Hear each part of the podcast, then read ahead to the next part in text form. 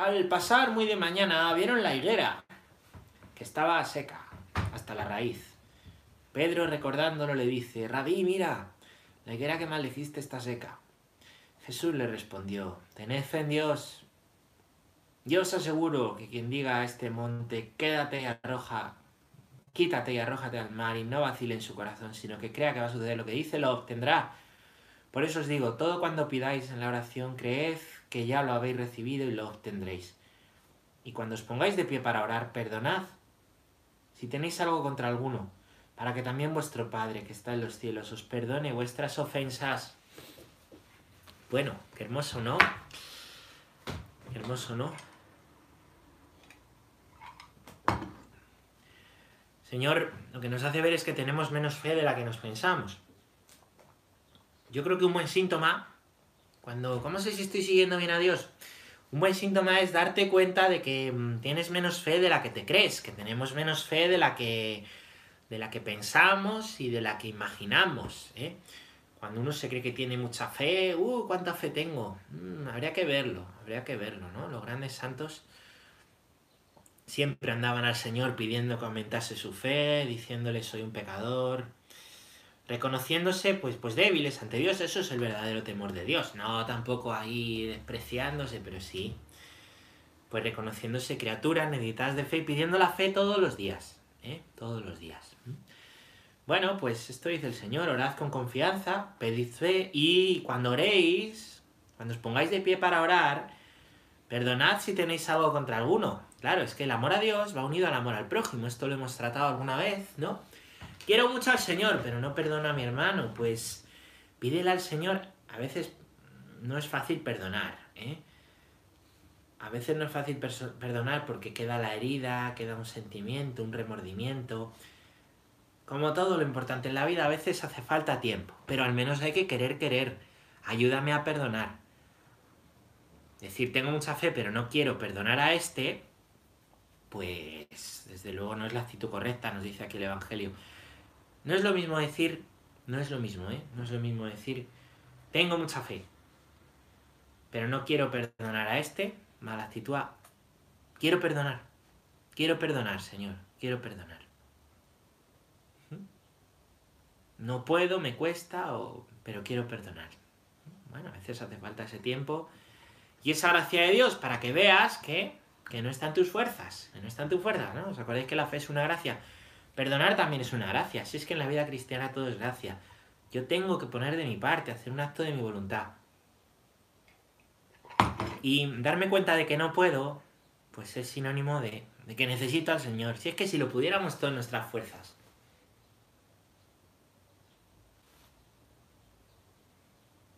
Nos olvidaríamos de Dios. ¿Por qué nos olvidamos de Dios tantas veces? Pues porque nos pensamos que lo podemos todas nuestras fuerzas, la autosuficiencia, todo. Así lo creemos, ¿no? Bueno, pues el perdón va unido a la oración. Pide perdón a Dios cuando reces. Eso es muy hermoso, el examen de conciencia por la noche, tener un ratito, nada, mejor, yo digo siempre medio minuto para revisar las dos o tres cosas que más te cuestan y pedir perdón a Dios y la gracia para mañana. Y, y, y, y pide que te ayude a perdonar las cosas que te cuestan pues para, para no vivir con el rencor, que vivir con rencor es muy malo. El rencor es como un perro rabioso que está ahí. ¿Cómo mato el rencor? Pues no desde comer al perro. Cuando no le das de comer o le alimentas duele, pero con el tiempo se calla. Eso pasa. Eso pasa. Anda que no hay cosas mejores que alimentar el rencor. Anda que no es grande el mundo y la vida larga como para estar alimentando el rencor. Que no siempre es fácil, ¿eh? Yo aquí parece que todo es muy fácil. Pero claro, hay que ponerse en camino como el hobbit. o como Abraham o como la Virgen María. La fe comienza con un ponerse en camino y a veces perdonar es ponerse en camino. Perdonar es tiempo, paciencia, perdonar es dejar de alimentar, perdonar es tratar de fijar y luchar contra la tentación, poner los ojos fijos en el Señor. Así dice el Evangelio, fijos los ojos en aquel que nos salva. Bueno, pues hermosa palabra para empezar nuestra nuestra catequesis. Nuestra catequesis, seguimos hablando de las características de la fe, ¿os acordáis del punto? El punto en el que estamos. 162. Muy bien. 162. La perseverancia en la fe. Temazo. Vamos a ver. Estábamos hablando de las características de la fe, ¿no? Porque claro, yo digo, yo creo. Yo creo en Dios Padre, yo creo en Dios Hijo, yo creo en Dios Espíritu Santo. Muy bien. Pero esa, ¿qué es creer? ¿Qué características tiene esa creencia, no? Porque a lo mejor conociendo las características nos damos cuenta de que no creemos bien o creemos todavía con ídolo, con impureza. Vamos a ver, vamos a ver las características de la fe. Lo primero es que es una gracia, ya lo hemos dicho antes. Lo hemos dicho muchas veces. No está en nuestras fuerzas. Dios nos da la gracia de la fe. Es un acto humano. También lo pedimos y queremos tenerlo y le decimos sí a Dios. Se encuentra su gracia con nuestra libertad las dos cosas a la vez, ¿eh? Pero no es contradictorio, no, es que son las dos cosas a la vez. Las dos cosas a la vez. Dios es tan grande que estas cosas que no son contradictorias, son al mismo tiempo. Su gracia y tu querer. Tercera característica de la fe. Mueve nuestra inteligencia. Es cierta. Es razonable. Cuarta característica de la fe. No está en oposición con la ciencia. La Iglesia ha reconocido que el método científico es bueno y que la fe ilumina mucho más allá. No hay una contradicción, no hay una oposición, como nos dijo el Concilio Vaticano I. Quinta característica de la fe. La fe es libre, que el amor es libre, ya que un regalo es gracia y la gracia es libre. Libertad. Dios nos ha dado libertad para coger su palabra, para decir sí a esa gracia que nos da. Sexta, la fe es necesaria para la salvación. Un rechazo frontal de Dios ¿eh? supone un rechazo a la salvación. No, es que Dios me condena, no. Tú al decir no, le dices no a Dios. Tú te condenas. No es un Dios vengativo que te vaya a ir a pillar. Séptima, perdón, sexta, Necesitamos perseverar en la fe. Qué bonito decirle que sí, pero luego de boquilla, ¿no? Me acuerdo de Santa Bárbara, patrona de los mineros, como decís por aquí. Santa Bárbara bendita, patrona de los mineros. Me acuerdo de ella cuando truena. Hombre, hay que perseverar. Pero cuando más perseveras, más, más descubres. No, hombre, es que yo eso que me explicaban de niño en catequesis, la fe, qué tontería. A veces lo dicen los niños, es que mi padre dice que esto es una tontería. Te lo dicen en catequesis a los catequistas, ¿no? Dice el padre, pero entonces, ¿por qué? No, porque la fiesta, queremos que haga la fiesta. ¿Pero por qué es una tontería? ¿No? Porque son cosas de niños, claro. Si tu fe se te queda en, la primera comunión, es como si digo, no, las, matemáticas son una tontería. Que dos más dos son cuatro. ya está, qué chorrada. Para eso hace falta ir al cole. Las matemáticas son mucho más que dos y dos son cuatro. ¿eh? Que con matemáticas el hombre llega a la luna. Y con matemáticas el hombre ha alcanzado unos prodigios científicos tremendos. Claro, pues las matemáticas no son dos y dos son cuatro y la fe tampoco es pues lo que te enseña en la primera comunión. Eso es adecuado para un niño, pero más, una fe adulta. ¿Cuántas veces vivimos como embutidos embutidos en un traje de primera comunión que me queda pequeño. Me he hecho grande, pero tengo un traje de primera comunión pequeño y ahí estoy encorsetado. ¿Por qué? Pues porque no hemos perseverado en la fe, no lo hemos desarrollado. La fe es para tu vida, no es para un momento de tu vida. La fe es para ser un cristiano adulto, no para ser un infante toda la vida. Por eso en la Pascua esto lo expliqué un día, el domingo después de la Pascua, el domingo cuasimodo, se le decía a los que se habían bautizado, ahora ya os alimentamos, y habéis crecido en la fe, estáis creciendo y los que erais infantes ahora, eh, pues lleváis esta vestidura blanca, signo de que sois cristianos, y conservarla sin mancha hasta la vida eterna. Conservarla sin mancha hasta la vida eterna. De eso va la catequesis de hoy, de la vida eterna. ¿Hasta dónde hay que perseverar la fe? ¿Hasta dónde hay que llevarla? Hasta la vida eterna. Vamos a leer esto. Perseverancia en la fe. Punto número 162. La fe es un don gratuito que Dios hace al hombre. Este don inestimable podemos perderlo. San Pablo advierte de ello a Timoteo. Combate el buen combate, conservando la fe y la conciencia recta. Algunos, por haberla rechazado, naufragaron en la fe. Para vivir y crecer y perseverar hasta el fin en la fe debemos alimentarla con la palabra de Dios. Debemos pedir al Señor que nos la aumente. Debemos actuar por la caridad. Ser sostenida por la esperanza y estar enraizada en la fe de la Iglesia.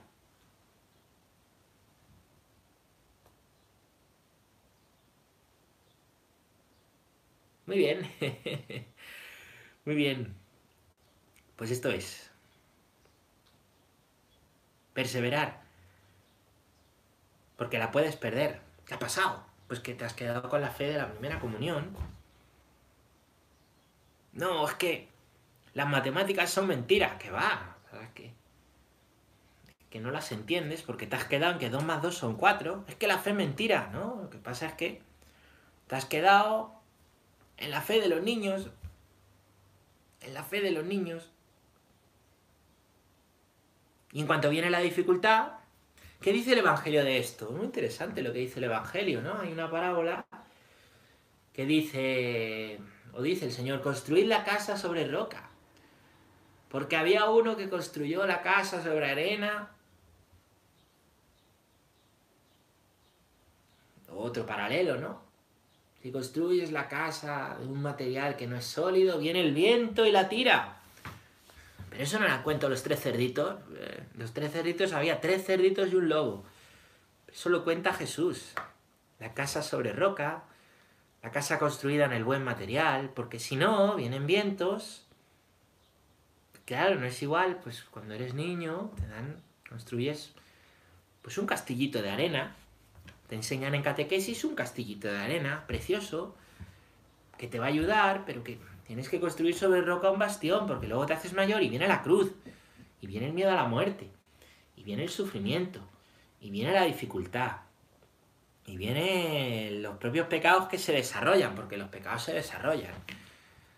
A veces me dicen, ¿eh? ¿De qué se confesarán los niños? ¿De, tonterías? Pues claro, he pegado a Manolito, he pegado a Fulanito. Pues sí, pues claro. Pues tonterías, pero claro, los pecados se desarrollan. A lo mejor, qué gracioso el niño que ha pegado a Manolito y cuando es mayor le ha pegado un trompazo a otro. O a su mujer, o a su hijo. Claro. Siempre os digo, ¿no? Eh, la serpentita y la culebrilla del Génesis. Eh, un cuentecito, la culebrilla en el Apocalipsis es un dragón. Es un dragón. ¿Qué pasa? Pues que si nos quedamos en la fe de los niños, el pecado se desarrolla, la cruz cada vez pesa más, el vacío de la vida, porque ah, buscas con qué llenar todo, y de joven, pero luego... Y al final te dice, no, la solución es Dios. Dios. Pero qué Dios, pero si a mí Dios... No me acuerdo, me hablaron de él en catequesis, que era bueno y que había que tomar una forma sagrada y... Y has perdido la fe. No es tan fácil perder la fe, ¿eh? No es tan fácil. Pero se puede perder. También hay veces que estás ahí de adulto y de repente un día tienes fe adulta, quiero decir, eres adulto y tienes fe y de repente he perdido la fe. ¿Qué ha pasado? ¿Qué ha pasado? No es tan fácil perder la fe. A lo mejor es que no tenías esa fe de la que nos hablaba el Evangelio, de las que mueven montañas y moreras, de las que piden, se reconocen pobres humildes, de las que piden perdón por las cosas. He perdido la fe, ¿qué ha pasado? Igual que yo he perdido un céntimo, que no, es tan fácil. A lo mejor es que esa fe no estaba bien cimentada. Se puede perder, pero no es tan fácil. A lo mejor a lo que llamamos fe no es fe. A lo mejor es otra cosa, a lo mejor es superstición. A lo mejor es condicionamiento a Dios. A lo mejor es falsa seguridad. Entonces has perdido el condicionamiento a Dios, la falsa seguridad o la superstición. Se te ha caído el castillo naipes, se te ha caído el castillo del cielo. Pero entonces lo que has perdido es tu recurso, te has perdido tú mismo. no me encuentro. Pues eso sí, entonces el Señor busca la oveja perdida y quiere encontrarte. Bueno, esto es importante hacer como muchas distinciones. Tengo un amigo cura. Tengo un amigo cura que cuenta una historia bastante interesante, que siempre, no sé si la puse en el libro de Santo Sonada, no me acuerdo. Antonio, se la escuché una vez en un cursillo de cristiandad y dije, mira, esto me dio mucha luz, ¿no? Porque claro, tenemos como una fe de niños, tenemos una fe de niños Y mucha gente, pues todo lo que ha oído hablar de la fe es de niños. Entonces, cuando llega la vida adulta y llegan las dificultades, se les dice, oye, fe.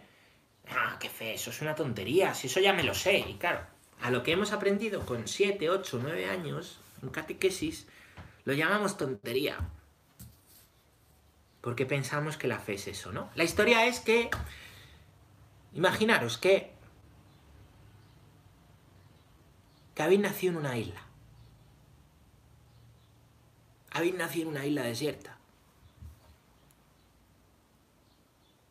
Y os han criado en la isla desierta los monos. ¿Cómo habéis nacido? Pues... Pues nada, nacisteis y se fueron vuestros papás, se fueron en una barca. Y entonces toda vuestra vida ha sido la isla. Y os habéis crecido allí, habéis vivido allí, todo lo que conocéis en la isla.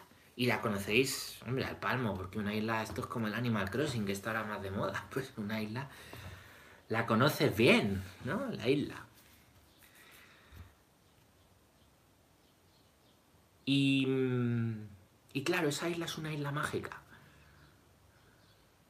Como el Animal Crossing que abran los animales. No, no, no. la isla de Miriam. Es una isla mágica, ¿no? Tiene eh, todo tipo de bebidas. Todo tipo de bebidas en la isla. Hay ríos de Coca-Cola. Eh, para los que quieran la Coca-Cola con Dios. Y, llueve, cuando llueve, llueve eh, zumo de limón y hay una, hay una cascada de leche. Y los cocos hay chocolate para beber. ¿Eh? Y hay un lago de cerveza. ¡Hola, hola! La isla soñada. todo, todo. Lo único que no hay es agua. Bueno, sí que hay agua. Porque estamos en una isla. ¿Y que rodean las islas? Agua no hay que ser muy listo, esto es como la fe de los niños. Una isla es un trozo de tierra rodeado por agua por todos lados.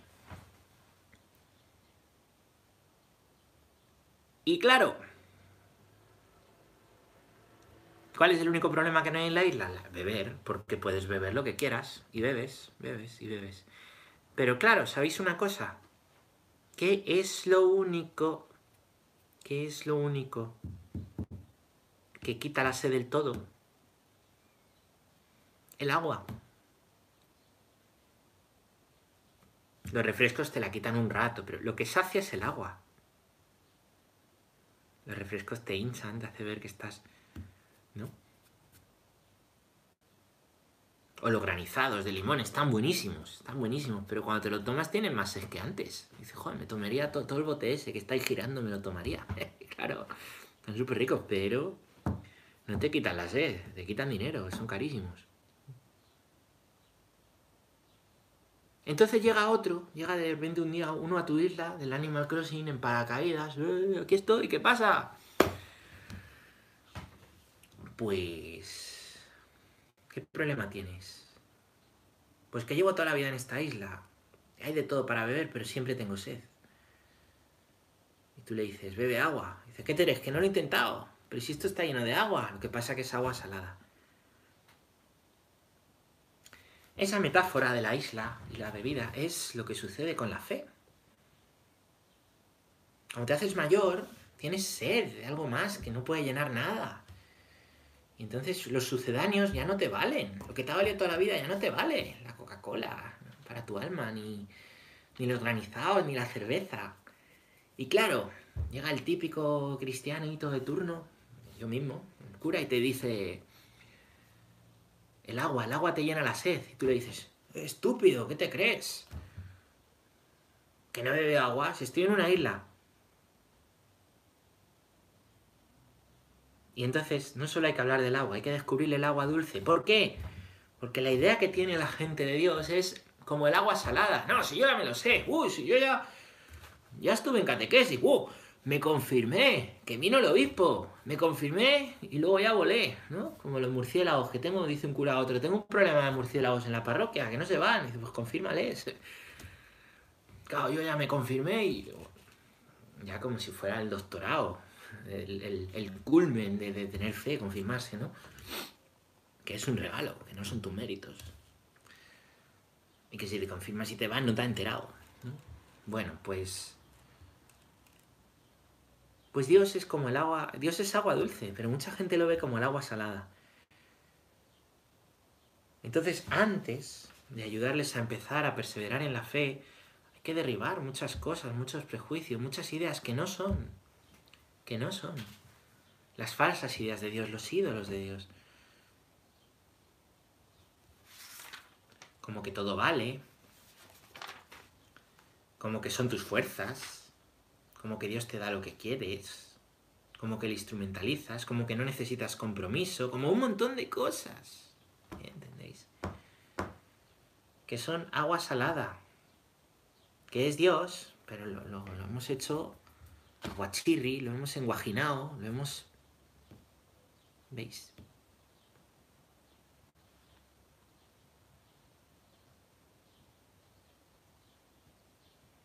Bueno. Pues muchas ideas que tenemos de Dios, o muchas veces he perdido la fe, es por esto. Y te dice, he perdido la fe, pero... Pero no, Dios, pero ¿cómo Dios? Y es que tienes una idea de Dios del agua salada, necesitas beber el agua dulce, la fuente de agua viva, manantial, que salta hasta la vida eterna, dice San Juan. Dice Jesús a la samaritana en el Evangelio de San Juan, te daré un agua viva que salta hasta la vida eterna si perseveras en mí. Y de eso va. Después de la perseverancia, la fe es comienzo de vida eterna. Vamos a leerlo. Punto número 163. La fe nos hace gustar de antemano el gozo y la luz de la visión beatífica. Fin de nuestro caminar aquí abajo. aquí abajo. Entonces veremos a Dios cara a cara, dice Corintios. Tal cual es, dice la primera de Juan. La fe es pues el comienzo de la vida eterna. Mientras que ahora, una frase de San Basilio Magno, mientras que ahora contemplamos las bendiciones de la fe como reflejadas en un espejo, es como si poseyésemos ya las cosas maravillosas de las que nuestra fe nos asegura que gozaremos un día. Ser cristiano no es, venga, a ver si acierto, a ver si existe Dios y cuando me muera, pues, pues, si hay Dios, pues salgo ganando. Y si no hay Dios, pues bueno, pues no pasa nada, que me quiten lo bailado, ¿no? No es eso, eso es superstición. Eso es un argumento filosófico que viene de Pascal, que en otras cosas está muy bien Pascal, eh, pero que es superstición. Blaise Pascual, Pascal. Porque la fe lo que te hace es ya gozar aquí, con cruz, con persecución, con dificultad, con tu propio pecado, con, con lucha pero ya gustar de antemano del gozo y la luz de la visión beatífica. ¿Qué es la visión beatífica? Ver las cosas como Dios las ve, como las ven los santos. Disfrutar de Dios. La vida en Él, la vida con Él. Joder, qué rollo, claro, nos imaginamos. Es que como rezo y me aburro, y el cielo va a ser siempre estar ahí con Dios, pues qué aburrimiento. Claro, pues porque para gustar eso, comprender eso, necesitas tiempo, necesitas perseverancia. Perseverancia. Eres que la gente que reza todos los días van a estarse aburriendo todos los días, ¿no? Han aprendido a gustar la oración, el Señor les ha dado ese don, han perseverado. Cuando perseveras, entiendes que aquí ya está el cielo, como en un espejo, como en un lago reflejado. Tú has visto un atardecer, imagínate un atardecer precioso en el lugar que más te guste, en tu isla del Animal Crossing, un atardecer tremendo, ¿no? Y y tú ves ese atardecer en reflejado en el lago y dices, qué maravilla. Qué maravilla el atardecer reflejado en el lago. Pues si ves el atardecer como es, mejor todavía que en el lago. Así es. No solo no es agua salada la fe, sino que es agua dulce y clara cristalina como la de un manantial. Y cuando ese manantial de tu vida refleja a Dios, es una maravilla. Es un anticipo del cielo, un reflejo del cielo esta vida. Y el cielo ya, pues, Todo lo que he visto es paja, dice Santo Tomás. No sabemos. Lo que está claro es que la vida del cielo empieza aquí. Empieza en el bautismo. Por eso el bautismo hay que redescubrirlo, porque no sabemos lo que tenemos. Tengo aquí una botellita de agua salada, pero no me la puedo beber. Ah, pero si es que tienes una botella de la mejor agua de Lanjarón. Pasa que no lo sabes. No lo sabemos, me incluyo, y tenemos que redescubrirlo. Yo, me bautizaron la comunión, hasta me confirmé, pero pues es que tienes ya una cosa tremenda. Tremenda. Lo que pasa que, pues por, pues por circunstancia de la vida, porque todo el mundo lo hace así, por desconocimiento, ¿no? Muchas veces sin culpa. Pero tenemos que redescubrirlo. ¿Por qué? Porque te hago mayor y vivo oprimido. ¿Y qué me oprime? ¿Qué me oprime? El traje de primera comunión, que se te ha quedado pequeño. O el traje del bautismo, que ya no lo conservas sin mancha hasta la vida eterna, que está, no, ya no está sin mancha, inmaculado. Está manchado, manchado por el pecado. ¿Necesitas qué? El perdón. Y leíamos antes en la Biblia que nada sucede por casualidad. Que Dios perdona al que perdona que empecemos pidiendo perdón a Dios también en la oración.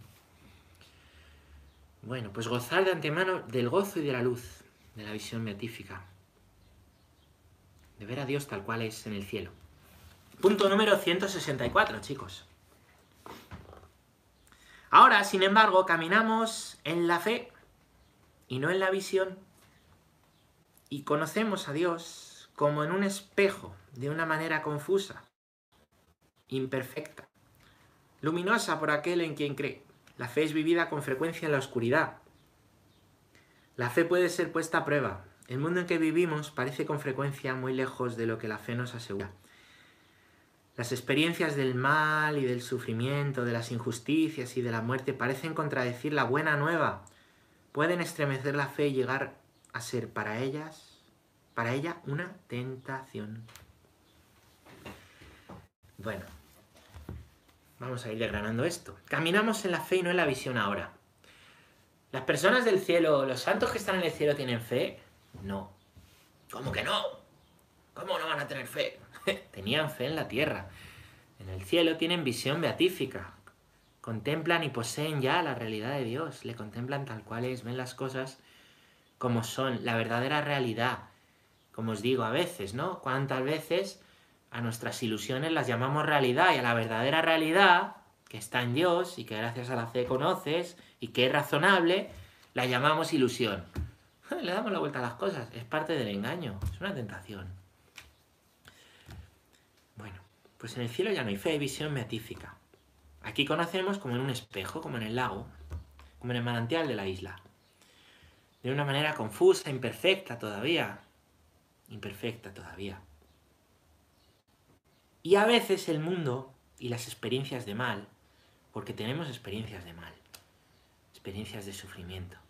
hay personas que esas experiencias de sufrimiento y de mal le llevan a Dios, pero para muchas personas esto es un impedimento para creer o una prueba muy grande en la fe. Aquí yo recuerdo que seguimos a un Dios crucificado, un Dios que ha asumido el mal, no un Dios que ha dicho en las experiencias de mal no estoy con vosotros, ¿no? Dios permite el mal, pero es que permite el mal a su propio Hijo. Dios que es Padre, el gran amor de Dios es para su Hijo, permite ese mal. Para enseñarnos también que permite nuestro mal para acercarnos a Él, que nos habla en nuestro mal. ¿Dónde está Dios con el que sufre? Ahí, ahí. Me decía una persona, yo sé que mi madre murió sola, me dio un testimonio. Mi madre murió sola. Sola sin su familia, pero Dios estaba a su lado. Yo lo sé. Que Dios estaba a su lado. Murió por el coronavirus.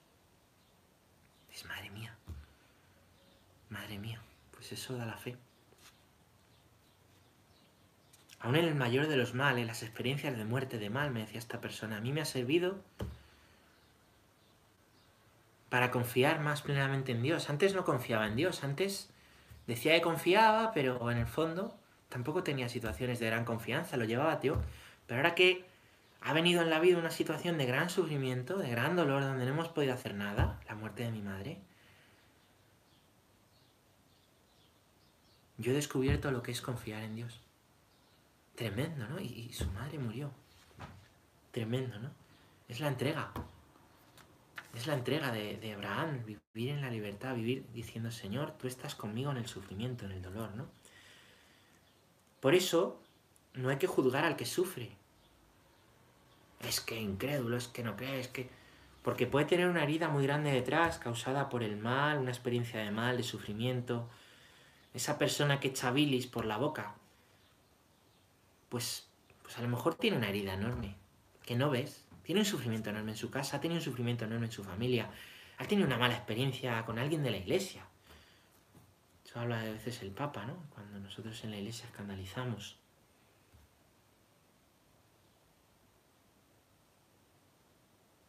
Hay que escucharla, hay que dejar que, que vomite eso, que lo eche, ¿no? Rezar por ella, no juzgar, ¿no? Pero sí dar testimonio. Oye, a ti te pasa esto, tú estás... Me decía otra persona, ¿no? Pues yo ahora... Se murió su padre, ¿no? Pues fíjate, estoy hablando con mucha gente que tiene a su familia enferma. Y le estoy hablando desde mi testimonio. El que sufre y vive ese sufrimiento en Dios, eso es un testimonio tremendo para otras personas que están pasando lo mismo. No es una recetita. Sí, claro, a ti ¿Qué me vas tú a mí contar de la enfermedad de mi padre? Si a ti no te ha pasado, claro. Pero ¿y si a ti sí te ha pasado? Es un testimonio tremendo. Yo he estado en tu piel, me pongo en tu piel, sé que estás sufriendo mucho. Sé que estás sufriendo mucho. El testimonio también es ponerse en la piel del otro. Y Cristo, Cristo en los sufrimientos, en las situaciones de dificultad, también nos enseña a ponernos en la piel del que sufre. Sufre con nosotros, se ha puesto en nuestra piel cuando sufrimos y ese sufrir nosotros nos enseña también a ponernos en la piel de los demás, de los que sufren injusticia, muerte, mal y sufrimiento, porque también nosotros lo sufrimos, no nos engañemos.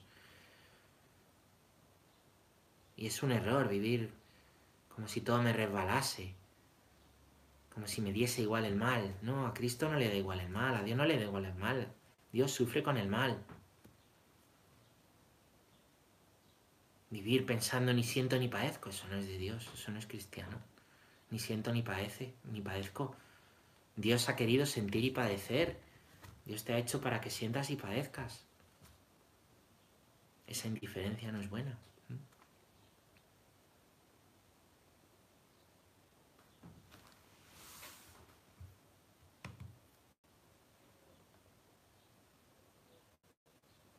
Punto número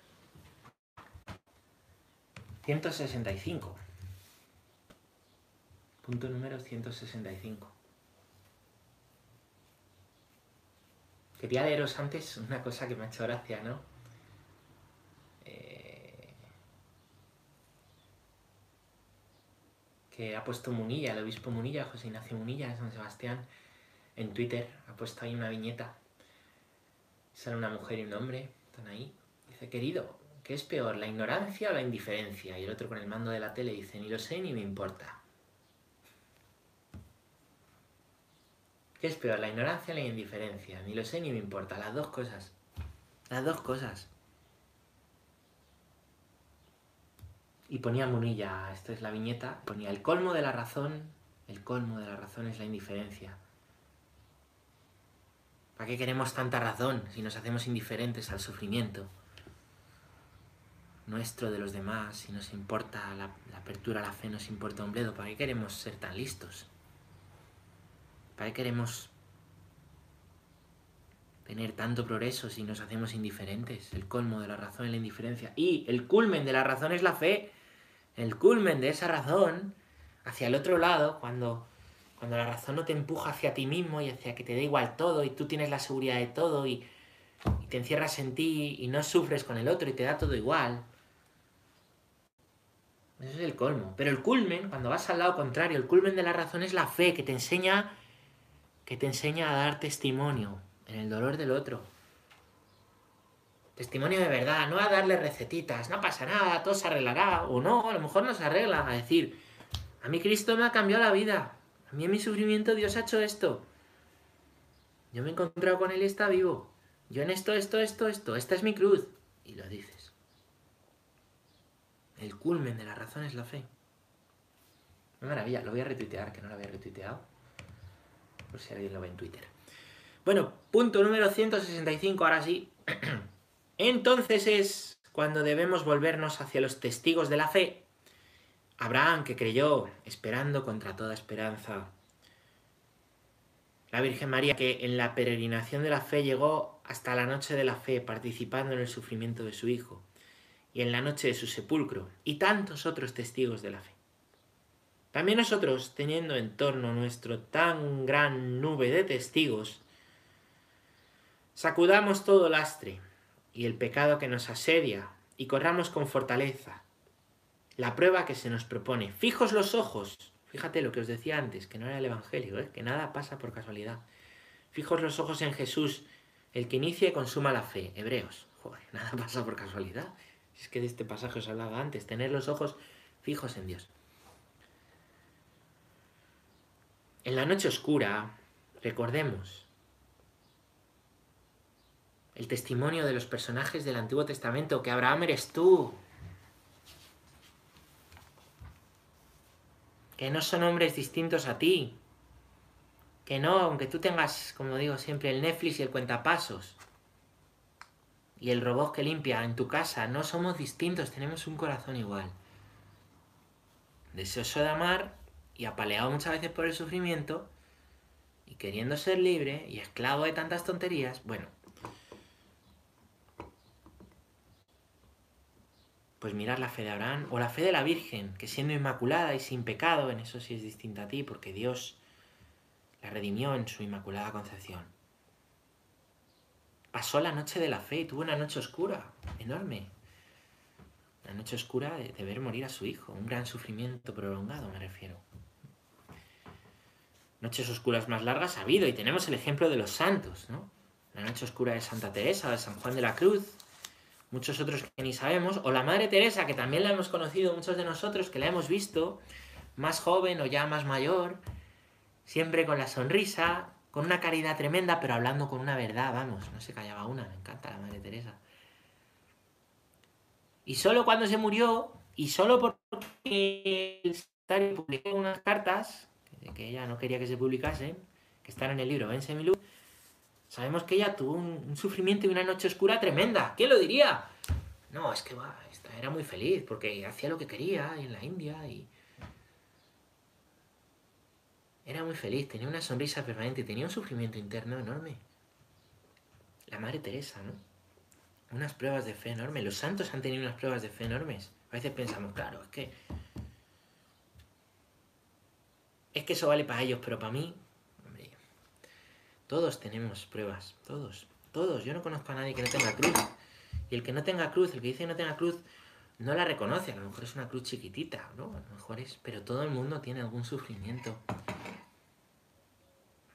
Qué distinto es cuando se lleva en Dios que cuando no. Dios no nos dice, tú por no llevarlo en mí eres peor. Dios te enseña a ponerlo en Él. Te enseña a llevar esa cruz con alegría. Estad alegres en el Señor. Aunque tengáis que soportar tribulación, dice San Pablo. Y dice el autor de los Hebreos, fijos los ojos en Jesús, que inicia, lo inició en el bautismo y consuma, lo hace cada día, y eso será el paso a la vida eterna, y eso es la muerte. Por eso los santos, os habéis dado cuenta que normalmente celebramos los santos no el día que nacen, sino el día que han muerto. El otro día fue Santa Catalina, era el aniversario de la muerte, o Santa Teresita, que es el día que yo nací, es el día que murió. ¿Por qué el día que murió? Pues porque es el día que nacieron al cielo. Y lo que celebramos es que están en el cielo.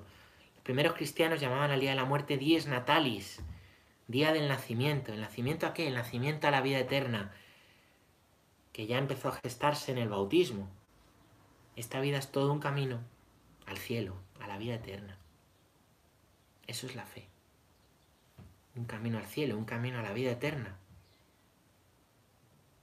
Un camino para formarnos, para crecer en el amor, para... Pues como los niños, pero sin dejar de formarse. Para ser cristianos adultos. Los cristianos adultos son los que son como niños, ¿eh?